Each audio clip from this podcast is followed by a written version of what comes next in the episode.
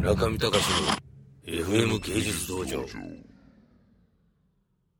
FM 芸術道場お気に入りの DVD を紹介するコーナーです、えー、今日ご紹介する DVD はソフィア・コップラのザ・バージン・スーサイド今更見させていただきましたいいですよねだからこれあの桜を見て見たんですよなぜかというと、第1回目作品ってどうなんだろうと。自分も今戦々恐々としてるわけ。あまりにもシナリオがつまんなくて自分が書いてる。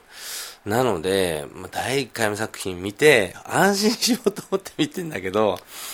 安心できない。ソフィア・コップラ天才ですな。第1回目からこれはないだろうっていうぐらいうま、そつないですよね。コーエン兄弟を彷彿させるような、こう、ね、街の中で起こった、まあ、本当に超つまらないサスペンスみたいなものを、まあね、あの、いろいろと若者映画のエッセンスを織り込みながら、最後まで持っていく手腕などですね、まあもちろん、あの、ゾイトロープアメリカンっていうですね、あの、フランシス・フォード・コッパラのお父さんの会社がプレゼントしてるんで、お父さんの意見ももちろん入ってるでしょうし、あの、カメラマン、脚本家、キャスティング全部まあお父さんのご意向あればこそのことはあるでしょうけど、それも一つの才能だとすればですね、ソフィア・コップラ天才ですよ、これ。やっぱタイトルバックとかもね、あの、なんか手書きのグラフィティみたいなのもすごく可愛いしね、落書きみたいなのも可愛いし、これでだからあの、何でしたっけ、キルティンダンスとブレイクね、したの分かって、分かります。キルティンダンスと、スパイダーマンのキルティンダンスと、もうものすごい無茶、なんでこんなへちゃむくれの女使ってんだろうと思ったけど、バージンスーザイのキルティンダンスはすごい可愛い。これね、やっぱ、侍味女の子取れないのかな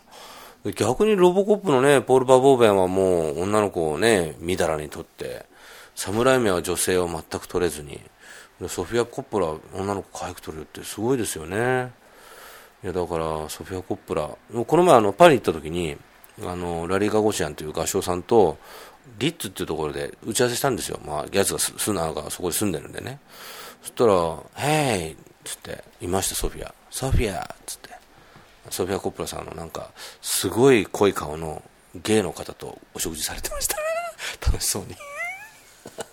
そういうこと言っていいのかな？すごいもう、あらーみたいな感じで、ソフィア会いたかったっていうとこから始まっても、それでそれでみたいな、カチャカチャカチャって食べてましたね。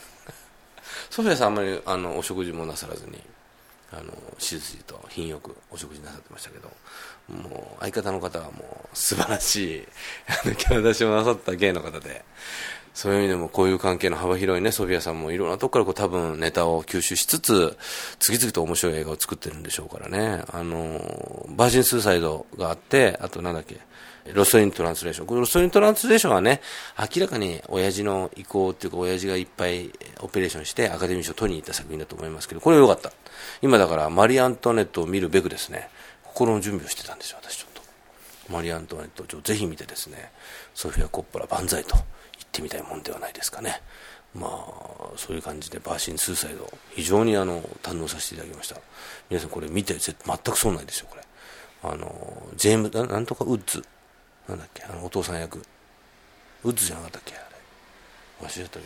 ど。あの、あれビデオドロームに出た人なんですけどね。よく久々になんか勇姿を見れてよかったな。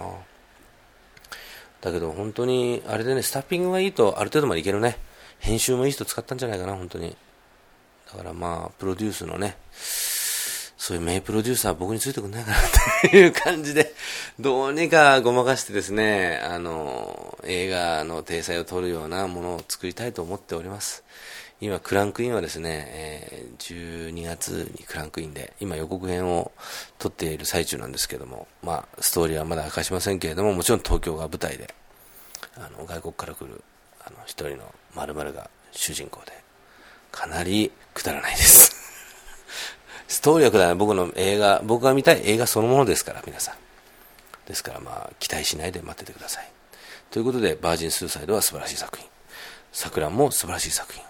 第1回目作品から素晴らしい作品を作る方が生き残るという、そういう教訓めいた作品ではありました。バージン・スーサイドでした。中見隆の FM 芸術道場。